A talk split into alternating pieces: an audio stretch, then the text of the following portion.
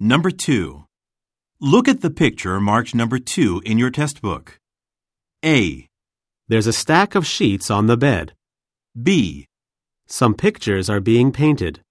C, A bedside lamp has been turned on. D. A carpet is being installed.